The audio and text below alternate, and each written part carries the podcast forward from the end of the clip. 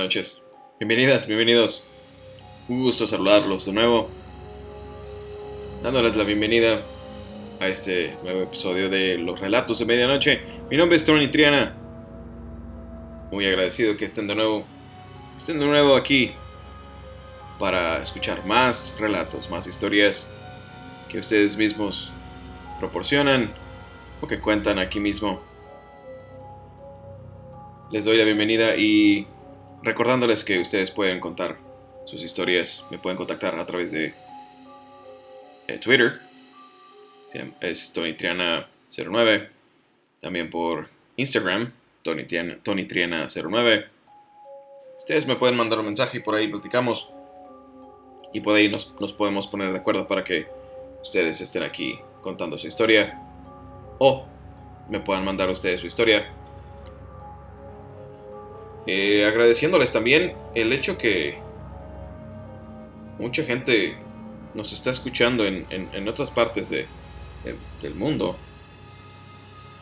Eh, aquí en México obviamente hay muchas personas que, que nos han estado escuchando en, como siempre, Nuevo León, Ciudad de México, Baja California, Veracruz, Jalisco, Tamaulipas, Puebla, Estado de México, San Luis Potosí, Michoacán, Colima, Sonora, Zacatecas, Aguascalientes, Guerrero, Guanajuato, Chihuahua, todos ellos. También en Guatemala, en España, Colombia, Ecuador, Alemania, Argentina, Perú, Irlanda también y Alemania, Estados Unidos, todos ellos. Muchísimas gracias Gracias por estar escuchando los relatos de medianoche. A todos ellos, ustedes también pueden contar sus historias y estar aquí. Porque ustedes, ustedes son quien cuentan las historias. Y ustedes son quien les da, quien, quien le da vida a este, a este podcast, que es completamente dedicado a todo todas esas historias.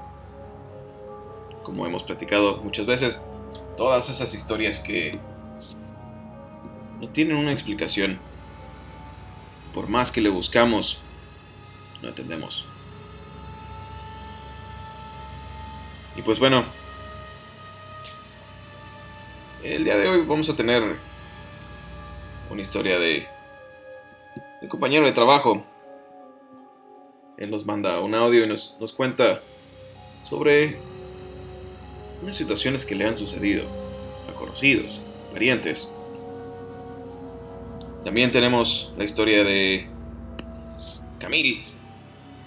Ella, nos manda una historia que le, que le sucedió a, a sus papás. Y también tendremos una, una historia corta el fenómeno ovni. Dándoles la bienvenida, empezamos. Sin antes de recordarles que apague la luz, agarre sus palomitas, sus nachos o, o incluso boneless. Que el otro día alguien me dijo que, escuchaba los relatos de medianoche con una cerveza y con boneless. Comencemos. Primero, vayamos con, con el audio de, de Berardo. Berardo nos va a contar varias situaciones que, que le han pasado a familiares, pero dejemos que él nos cuente. Hola, buenas noches. Les comparto una historia, bueno, una historia, unas situaciones que me pasaban a mí, este, eh, durante mi tiempo de estudiante los años 90. Eh, yo estudiaba en, el obispado. Eh, y como cualquier estudiante, pues ibas cumplías con tu obligación de estudiante atender las clases salir y pues regresar a tu casa. Entonces, cada vez que regresaba a mi casa, este, obviamente pues hay que tomar transporte. Siempre he tomado el transporte en el centro de Monterrey, en las avenidas Cuauhtémoc y 15 de mayo, en contraesquina o a espaldas más bien este, del hospital de zona. Eh, esto es durante el día este, y a veces en la noche, que cuando me cambiaban mis turnos de, dependiendo del semestre, ¿no? Entonces, este, siempre que estaba parado, esperando el camión a que llegara, como cualquier persona, estaba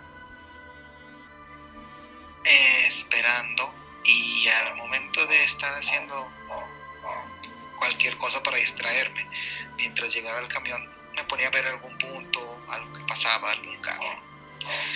Este, y en esos momentos siempre, seguido casi todos los días, sentía una mano que tocaba mi hombro, como cuando alguien te habla y te dice disculpe, no palmadas, sino que alguien te este, deja la mano puesta en tu hombro. Yo volteaba, dije, pensando que alguien me iba a preguntar, pues ya sea la hora, este, o que me fuera a pedir alguna moneda por el caso dado de que no alcanzara a completar para el camión. Pero no, al momento de voltear no había nadie. Pero esa sensación era demasiado real como para decir, bueno, me lo imaginé. Y, siempre me pasaba en esa en esa esquina, en esa parada. Este, y siempre, eh, al momento de darme cuenta yo de que era muy seguido, ya pues ya llegaba y me paraba y pues volteaba a ver si alguien se me acercaba o algo. Este, era muy raro el que coincidiera cuando alguien realmente me hablaba, pero casi siempre era alguien que estaba eh, pues no sé, buscando algún contacto. Me imaginaba que eran esos pacientes que fallecían en el hospital y que andaban deambulando. Este, o algún atropellado que, que se, pues digamos, que se manifestaba de esa forma. Y esos, eso sucedió durante cuatro años mientras yo estudiaba en la carrera. Este, al momento de dejar de estudiar, obviamente, pues eh, cambié de ruta y ya no sentía, dejé de sentir eso este, justamente en esa parada. Y he tratado de, ir a esa parada nuevamente, pues para ver si todavía se puede sentir esas presencias que durante cuatro años sentí. Llegué al grado de pues acostumbrarme a, a esas, digamos, palmadas o este, mm, modos de tratar de comunicarse de, pues de alguien que ande por ahí deambulando. No siempre las, las eh, manifestaciones de almas se pueden presenciar o, de, o demostrar de día, digo de noche. A veces también de día pueden suceder. Y hasta aquí mi historia. Espero que les haya gustado. Este, y comenten si alguna vez ustedes sintieron alguna mano que los tocaba el hombro. Pues bueno, esa es, la historia de Gerardo. Gerardo nos cuenta esto, que llegó a, a sentir esta, esta mano tocándolo. También me han comentado que, que han sentido esa sensación en diferentes puntos de la ciudad, que alguien los toca, les toca el hombro. Y como dice él, como si alguien te fuera a preguntar, oye, ¿qué hora es? Eh, ¿Por aquí pasa tal ruta? O alguna pregunta de este tipo. Pero bueno, eso es lo que a él, a él le sucedió.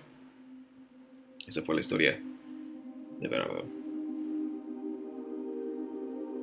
Pero continuemos.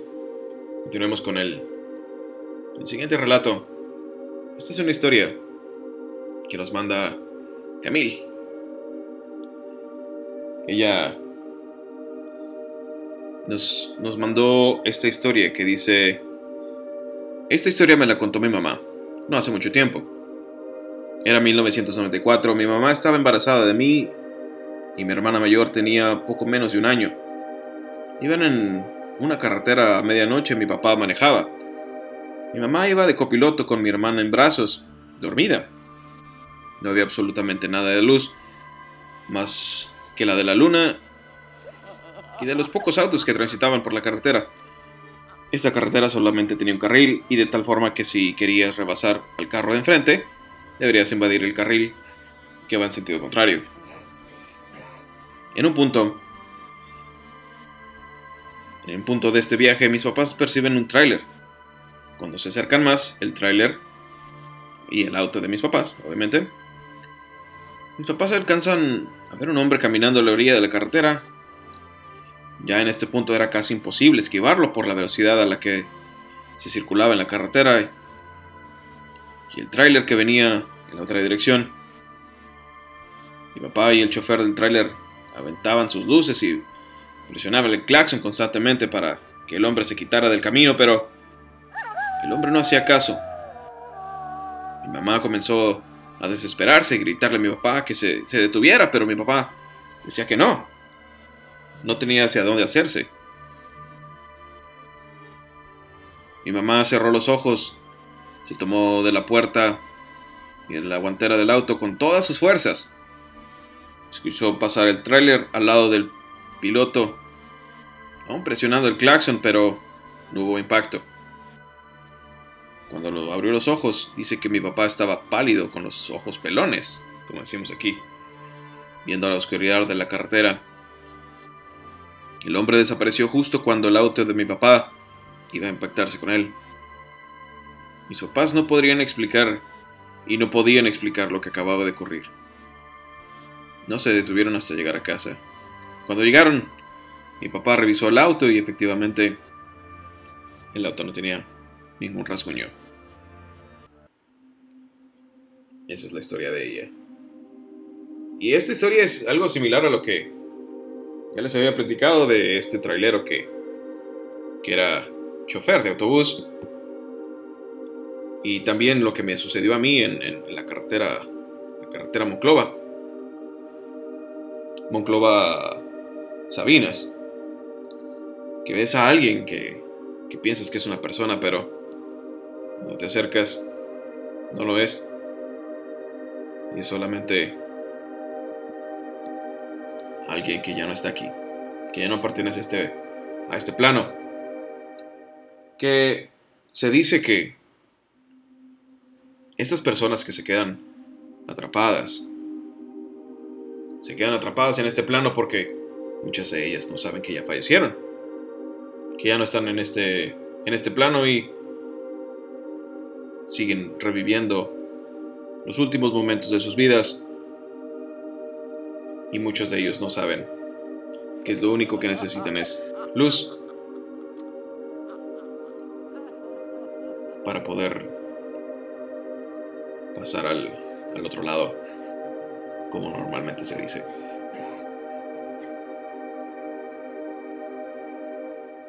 Continuemos. Continuemos con el con el siguiente relato del fenómeno ovni. Un fenómeno que, que ha venido creciendo, como hemos platicado ya en algunos otros episodios. El fenómeno ovni sigue creciendo cada vez más y seguirá creciendo según lo que he escuchado de la gente platicándome y lo que he visto. Esta noche, este relato es, está basado en la ciudad de Andalucía, en España. Soy un anónimo y dice así. En el sur de España, la luz del sol de verano permanece hasta las 10 de la noche. Pues bien, era un día de verano de hace unos 10 años, 2004 más o menos. Yo tenía la edad aproximada de 27 años. Seguramente lo imaginé, pero hay, unos, hay algunos detalles que me hacen pensar que, que lo que vi era real. Sobre las 21 horas de la noche, nos encontrábamos dos amigos y yo paseando por el barrio después de la jornada de trabajo. Ya alejados en dirección a la plaza donde nos reuníamos. y nos reuníamos después de la, de la jornada de trabajo. Nos reuníamos todos a pasar las tardes. En el cielo había algo suspendido como flotando y sin hacer ruido. Era circular y metálico. No parecía más grande que dos automóviles, juntos. Y aquí uno de los detalles. Por su proximidad creo que se percató de que lo vimos y en ese instante salió propulsado hacia arriba hasta desaparecer en el cielo, el cual estaba totalmente despejado. Típico por aquí. Pero lo que más me sorprendió es lo rudimentario, o al menos aparentemente, del artefacto, que al salir propulsado hacia arriba, no solo emitía un sonido como de un motor revolucionándose, sino que dejaba atrás de sí una estela de vapor blanco que desaparecía en segundos. Eso sí, a una gran velocidad. Y parando a veces en décimas de segundo y volviendo de nuevo a desplazarse con su sonido y su estela de vapor para, para desaparecer. Como dando varios varias pisadas de, acelerador. Me dejó la sensación de que algo iba mal en el mecanismo de aparato. Mis dos amigos son muy escépticos y eso me hace dudar de la veracidad de aquello. No es que no nieguen, pero en el momento aquel dijeron que podría ser cualquier cosa, confirmando así que lo que vieron, pero sin darle nunca la importancia de lo que yo le di. Nunca más les he preguntado por vergüenza. Y así queda mi relato. Pues ahí está ese relato de este anónimo. Continuemos. Continuemos con el siguiente. El siguiente relato. El último de la noche. Esto es algo que, que me sucedió a mí. Como les he platicado ya algunas veces, yo vivía en la ciudad de Saltillo. Y esta ciudad tiene fama de, que hay muchos relatos eh, y leyendas. Y a mí en lo personal, pues, como ya les he contado, me han pasado bastantes, bastantes cosas. El siguiente relato, como les digo, me, sucedió a mí en...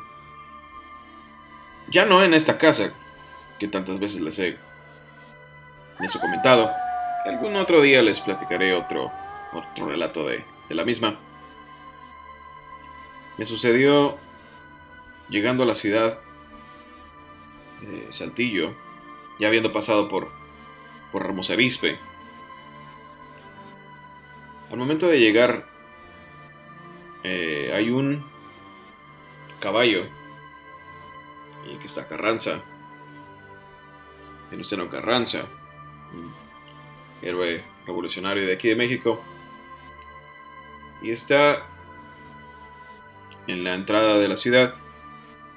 Yo venía manejando, venía un poco cansado, pero no al punto en el que me viniera durmiendo o que ya mi atención ya no estaba al 100%. No, venía bien, un poco cansado, cuatro horas de, de ir manejando, un poco más de cuatro horas porque me detuve en Rosita, a Juan Sabinas a comprar un poco de comida. Me detuve, compré unas gorditas, me comí las gorditas y seguí mi camino. Pero también compré unas para llevar. Entonces me comí cinco gorditas, compré otras cinco y las llevaba ahí conmigo. Entonces al momento de entrar a la ciudad, que es una avenida larga, en la que no había tantos vehículos pasando, del lado derecho hay unos concesionarios de vehículos, del lado izquierdo hay una bodega de cerveza. En el momento de pasar esta bodega de cerveza, hay un paso eh, sobre la carretera. Hay un paso en el que, como una especie de puente para los carros, vehículos. Y yo veía un carro enfrente de mí que iba más o menos a la misma velocidad porque yo iba avanzando y no me acercaba ni me alejaba. Entonces íbamos más o menos a la misma velocidad. Yo seguí manejando con normal, escuchando música, buscando una estación de radio. Recuerdo bien que, que estaba buscando una estación de radio de ahí de Saltillo que, que en las noches tienen noticias. Es una cadena nacional. Eran alrededor de las 12 de la noche, más o menos, no era tan tarde. Y a mí se me, se me hacía extraño que no hubiera tantos carros, tanto tráfico. Era de un domingo a lunes. Y ya, ya después de haber pasado por esta parte que les digo, no, no hay tanta población, no hay tanta gente. Hay más comercios. Al seguir avanzando por la avenida Carranza, dije, ah, voy a, voy a dar una vuelta y luego ya me voy a, a mi destino, a donde yo iba. Y seguí avanzando por la avenida. Al momento de llegar a, la clínica 2 del IMSS y el Instituto Mexicano de Seguro Social, queda a tu lado derecho. Y hay un semáforo. Y yo veo como una persona empieza a cruzar la calle del lado del hospital hacia el lado de enfrente. O sea, cruzar la calle de mi lado derecho hacia mi lado izquierdo. Y era una señora que iba pasando en la calle, pero pues es, muy, es muy obvio, es normal, es un hospital, siempre hay gente enferma, que están cuidando, que están esperando que salgan, etc. Pues yo no, yo no, no presté atención. Vi a la señora que iba pasando, caminando despacio. Pero cuando esta señora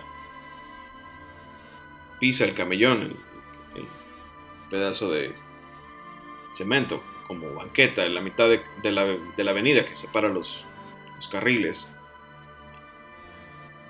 De mi, lado, de mi lado izquierdo, yo veo como si se acercara hacia mí, como para, no sé si decirme algo. Entonces yo volteo ya que la vi de reojo, volteo hacia mi izquierda y la señora solamente me veía. Pero era una sensación muy extraña, ya que la, ya que la mente te juega un poquito de, de bromas a veces, que decimos que está jugando a la broma, me, estoy, me, estoy, me lo estoy imaginando. Yo sentí que se veía como extraña, pero no le, poní, no le puse atención porque yo estaba esperando que cambiara el, semáforo. Pero la señora me veía con unos ojos muy extraños, como. como esperando a ver qué iba a hacer yo. Pero con una sonrisa muy macabra, ¿no? Eh, era una sensación muy extraña de, de describir, como si ella supiera que ya me tenía que mover, que ya me tenía que ir. Sonríe y veo claramente como en el pavimento se, se refleja el, el color verde del semáforo. Volteo a ver el semáforo y volteo a ver a la señora y ya no estaba esa señora. Y en ese instante sentí una sensación muy extraña que no me gustó para nada. No me gustó para nada y sentí como los vellos de los brazos se, se erizaron dije, no, vámonos. Empecé a manejar. No le di tanta importancia porque ya, como les platico, no es la primera vez que, me pasa algo así. Entonces no, era la primera ni la última, entonces dije, bueno, es alguna persona que, que falleció aquí en el hospital tal vez o algo así. Pero sí, obviamente te vas pensando, vas como tratando de analizar la situación y te tratas como de inventar una historia que dices, a lo mejor la señora se, murió ahí en el hospital o lo atropellaron o no sé. Eso fue lo que yo iba pensando. Pero, continuando por la avenida, yo no, no, no me sentía bien. Decía que no, no, para mí a, mí, a mí mismo me decía que no, no era buena idea eh, regresar por ese camino. No sé por qué no, pero simplemente mi, algo me decía a mí, no pases por ahí de nuevo. Así quedó. Seguí manejando y tomé una vuelta hacia la izquierda. Al llegar a la avenida Luis Echeverría, de vuelta hacia la izquierda. Y al momento de ir pasando por un muy conocido mall en la ciudad de Saltillo, me acordé que por ahí cerca hay unos tacos muy famosos. Muy, muy famosos. Sobre la calle de Basolo y dije, ah, voy por unos tacos. Yo no me acordaba que traía esas gorditas. Pero yo dije, bueno, voy por unos tacos. No me acordaba de que traía esas gorditas en el, carro. Llego, doy la vuelta. Este, me estaciono enfrente de, de los tacos. Pero todo este camino, yo sentía que alguien venía conmigo. Sentí una sensación muy extraña, me sentía raro, me sentía como, como mareado, como cansado. Y me puse a pensar, estando en el carro, pensando qué tacos iba a comprar. Elijo lo que, lo que quería comprar. Y después me puse a pensar, ahora sí ya bien, en qué era lo que había pasado con esta señora. Y ya estando sentado en mi vehículo, sin moverme, me doy cuenta que, siento como un cansancio del lado izquierdo de, mi brazo, del, hombro, el pecho. Decía, ¿qué traigo? ¿Por qué me duele? Es extraño, o sea, estoy cansado, pero no tanto. No es normal. Moví el cuello y dije, no, pues el cuello no me duele. La espalda, pues no, no me duele. En ese entonces yo traía un Chevy Pop gris y como les digo, sentí una sensación extraña, como una vibración, eh, como de mala vibra. Pero yo dije, a lo mejor es esta sensación de esta señora que vi. Pues bueno, me entrega mis tacos, los, recibo, los pongo en el asiento del copiloto. Y empiezo a avanzar y veo que está una persona muy indigente. Ahí cerca de donde están estos tacos famosos, que al lado está una iglesia. Entonces dije, ah, pues le voy a dar las gorditas. Están limpias, no están hechas a perder o que estén demasiado salureadas. O sea, no le iba a pasar absolutamente nada. Yo por buena onda, por buen samaritano, Dije, le voy a dar las gorditas al señor. O al señor, no sé. Y yo, al estacionarme un poco más adelante, dije, no puede ser cierto. Que no es cierto. Es esa señora que... Dije, no, no es cierto. Y me empezó a entrar como una especie de miedo, porque dije, no puede ser que sea la señora que estaba en el semáforo, porque está muy lejos como para que haya llegado en 5 minutos. Que no, no puede ser cierto. Entonces, me detengo cuando veo a esta persona que estaba sentada en los escalones, que traía como una especie como de zarape, que es muy típico en Saltillo, en la cabeza que se tapaba. Veo como mueve su cabeza hacia mí como viéndome. Pero yo no veía los ojos, solamente la luz del, del mercurial le alumbraba la sonrisa. Era una sonrisa muy extraña que no me dio buena espina. Y decidí no darle nada. Tomé, tomé mis gorditas de nuevo, las apreté porque me dio un poco de miedo. Y dije, no puede ser cierto que es esta misma señora. Me encaminé hacia mi, hacia mi carro, abrí la puerta me metí a mi carro y, y empecé a manejar y dije, no, esto no está bien. Dije, no, esa señora, dije, no, esa no es una señora, ese es algo más. Y empecé a hacer oración en, en mi cabeza. Y esa sensación que, que traía de desesperación se fue. Y ese como malestar en el hombro también se fue. Dije, no, eso, esa es alguna energía que andaba por ahí rondando y me quería jugar ahí alguna broma para asustarme. Y así quedó. Me fue hacia donde yo iba, hacia la casa en la que iba a estar. Me dormí y al día siguiente, con una amiga que que le dije que si quería unos tacos, fuimos exactamente a ese mismo punto.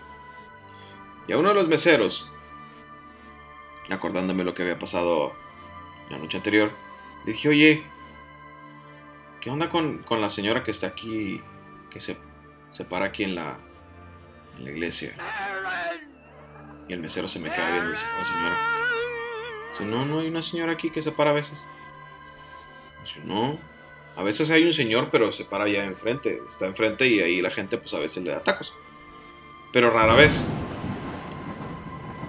entonces no se, no se para ninguna señora, no hay ninguna señora aquí al lado de la iglesia.